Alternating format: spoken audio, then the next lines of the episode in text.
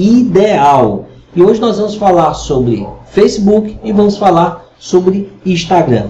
Facebook é a rede mais usada no Brasil e no mundo. Portanto, se você quer ser visto, precisa aprender a usá-la de maneira eficiente. Talvez você já tenha ouvido falar alguma coisa sobre a maneira como essa rede funciona para as marcas. O Facebook dá preferência para as publicações de amigos e grupos que aparecem no feed dos seus usuários.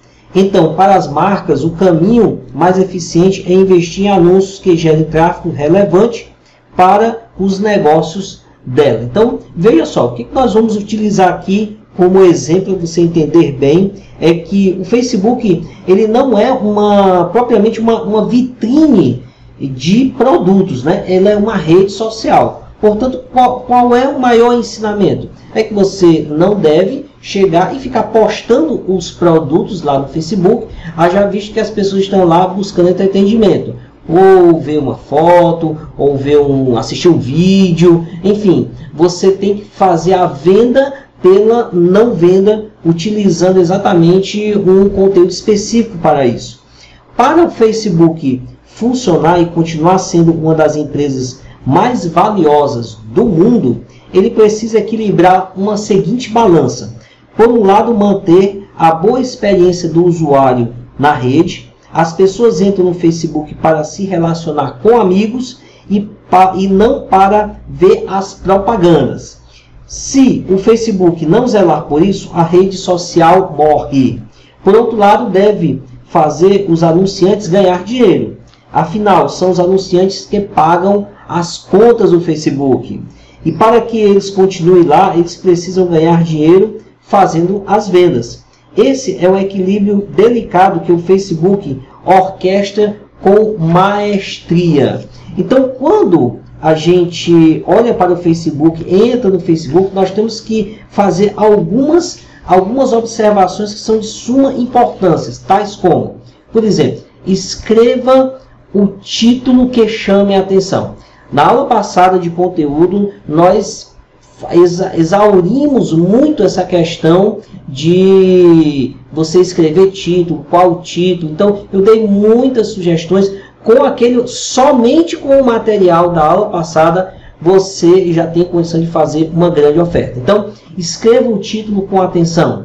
Insira uma imagem de atração e de engajamento. Veja só, pense sempre o seguinte: o Facebook, vamos falar em cores. O Facebook já é azul.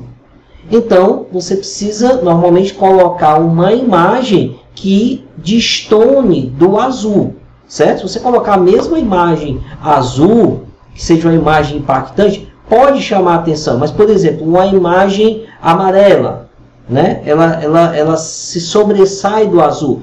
Uma imagem de repente preto e branco. Então, tem que ser imagens que chamem a atenção da pessoa.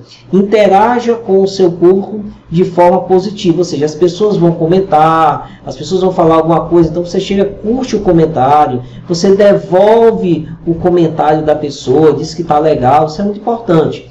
Inclua links com os call to action nas publicações. De repente você faz uma chamada, por exemplo, de um e-book que você quer distribuir e você faz uma chamada do e-book, ou seja, seis maneiras para ter vendas todos os dias com coach profissional.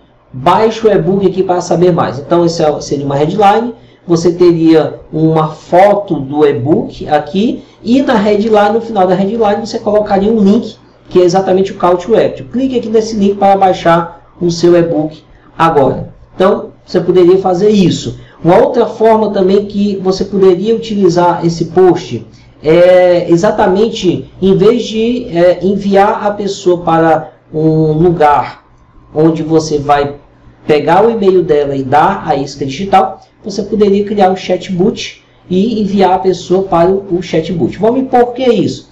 Porque muitas vezes a pessoa ela não quer dar o e-mail dela, né? ela não quer deixar o e-mail dela com você em detrimento de receber é, um material que ela tem interesse. Contudo, se você deixar o link do, do chatbot, ela não vai deixar o e-mail dela, ela não vai precisar fazer nenhuma ação e deixar o e-mail dela.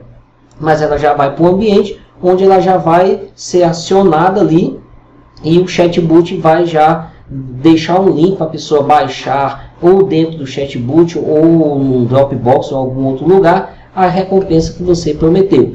Com isso, o chatbot ele fica com o contato daquela pessoa automaticamente, certo? Então é uma forma mais, vamos dizer assim, menos invasiva e mais simples de você pegar o contato do seu cliente.